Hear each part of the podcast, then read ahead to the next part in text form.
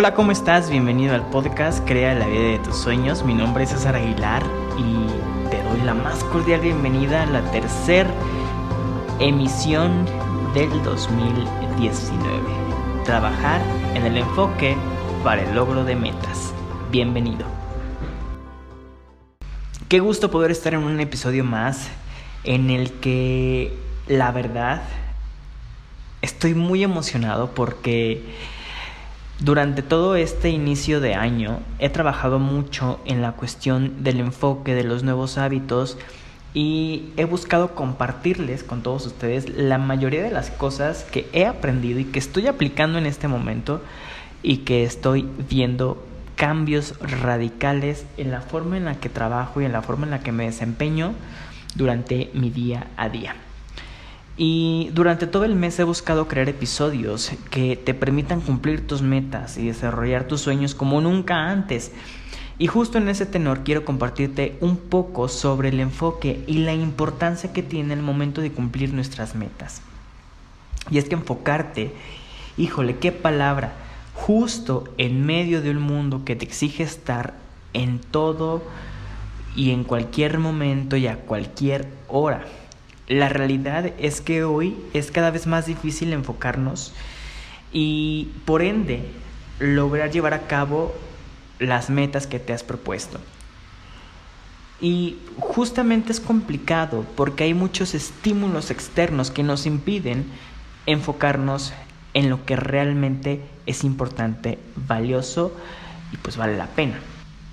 Y surge entonces la pregunta, ¿cómo podemos lograr enfocarnos más y mejor para lograr cumplir tus metas? Y bueno, primero tenemos que reconocer que difícilmente nos concentramos justo por lo que te comentaba hace un momento. El mundo actual pues nos exige estar presentes en todo y a todo momento y la realidad es que estamos experimentando un empobrecimiento de la atención gracias a todos los estímulos desde las pantallas, desde eh, las miles de cosas que tenemos que hacer, los problemas que se están generando, no solo en nuestra vida, sino a nivel social, a nivel económico. Hay muchos, muchos, muchos factores que nos distraen y que no nos permiten avanzar.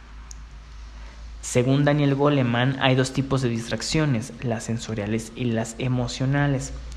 Las sensoriales son todas aquellas que simplemente no tienen mayor relevancia en nuestra vida, que son situaciones comunes del día a día. Por ejemplo, estamos en algún, en algún café, y estamos en la computadora y alguien llega y grita nuestro nombre. Inmediatamente, por inercia, eh, tenemos que voltear y nos damos cuenta que a lo mejor no nos estaban buscando a nosotros, sino que estaban buscando a otra persona que se llama igual que nosotros. Esas son las distracciones sensoriales. Y en cambio, las emocionales son todas que evidentemente cuentan con una carga emocional, como las distracciones que suceden cuando sin querer eh, en la mesa de al lado, en ese mismo café, están platicando y tu mente comienza a irse a esa plática, a escucharla y te desvías de lo que estabas haciendo, a lo mejor del correo que estabas redactando o del correo que, este, que te había llegado y que estabas leyendo. Daniel Goleman menciona que la habilidad de seguir concentrado depende de la región prefrontal del cerebro. El circuito de esta región refuerza señales recibidas en las que deseamos concentrarnos, que es yo me deseo concentrar en el email y debilita las que decimos ignorar, la conversación que está en la otra mesa. Y bueno, te preguntarás, ¿qué tiene que ver esto? Tiene que ver mucho, ya que cuanto más perturbada esté nuestra atención, más ineficaz es nuestra capacidad de respuesta. ¿Cómo entonces nuestra atención se perturba?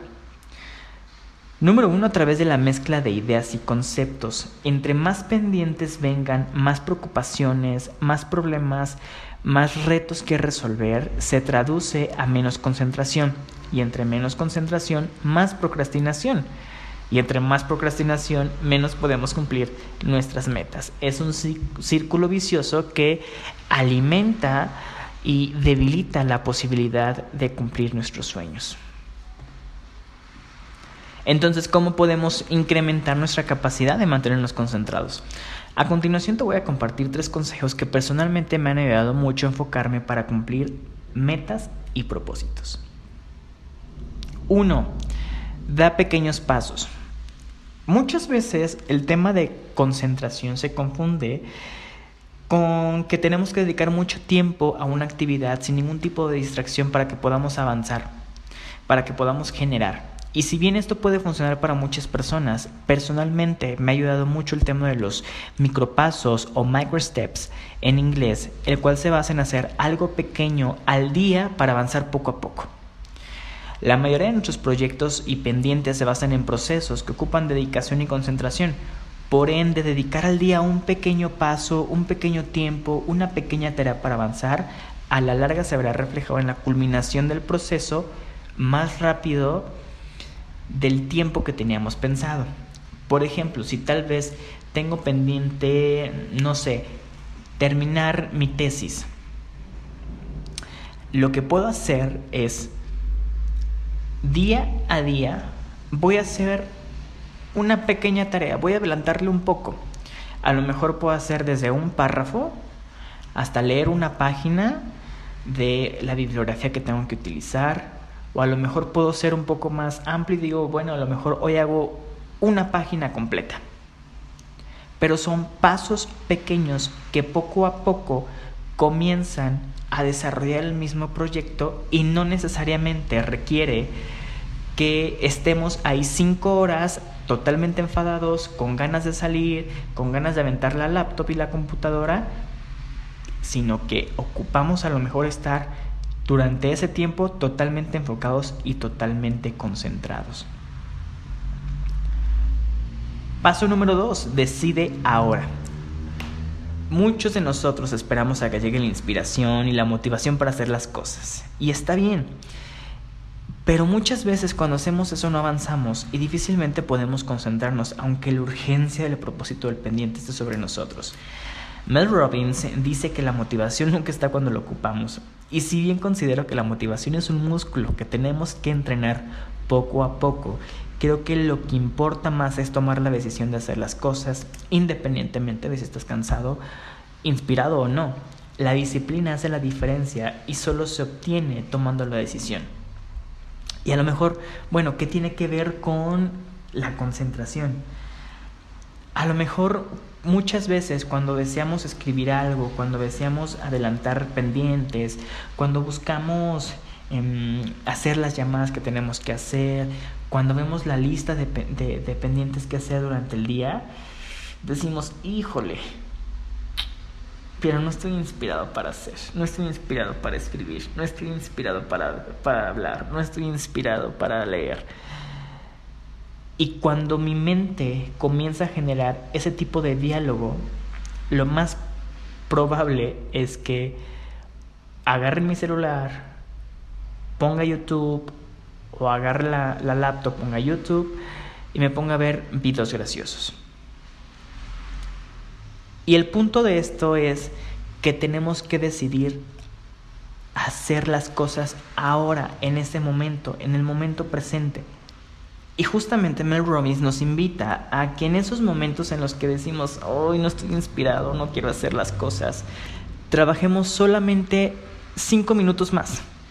Si en ese momento reconozco que estoy enfadado, que ya no quiero, que quiero ver videos, decido dejar el celular, cerrar YouTube y trabajar por los próximos 5 minutos, estaremos cumpliendo entonces el paso número uno de los micropasos. Y así vamos a poder avanzar.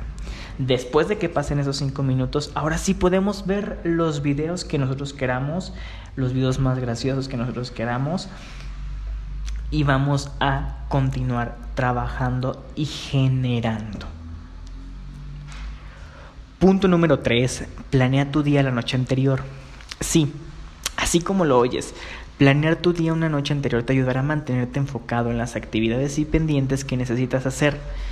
Porque es más fácil saber que de 12 de la tarde a 12.30 estarás concentrado y enfocado en trabajar en las finanzas y en la contabilidad de tu negocio, de la empresa o personales, que encontrar un espacio en tu día de ocupaciones y decir, bueno, cuando tenga tiempo me dedico a trabajar en las finanzas y la contabilidad, en hacer cuentas.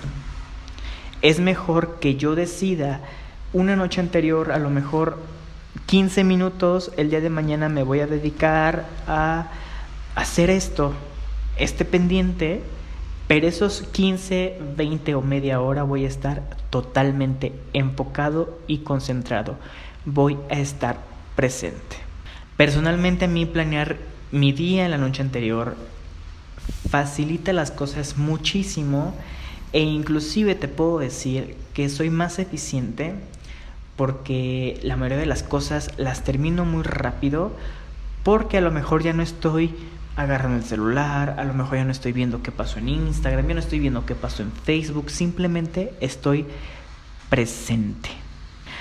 Así es que ya lo sabes, el tema de la concentración, más que un tema de inspiración, de energía, de si me siento bien o me siento mal, es una cuestión de decisión. Y creo que es lo que más ocupamos trabajar este año, decidir hacer las cosas independientemente de que no me sienta bien o independientemente de que no me sienta em, totalmente energetizado y con mucha fuerza. Finalmente, si no hay disciplina, no hay nada. Y si no hay disciplina, no voy a poder cumplir mis sueños y las metas que yo quiero cumplir en este 2019 para crear la vida de mis sueños. Así es que cuéntame, ¿qué opinas tú de la concentración? ¿Crees tú que necesitas aprender a concentrarte?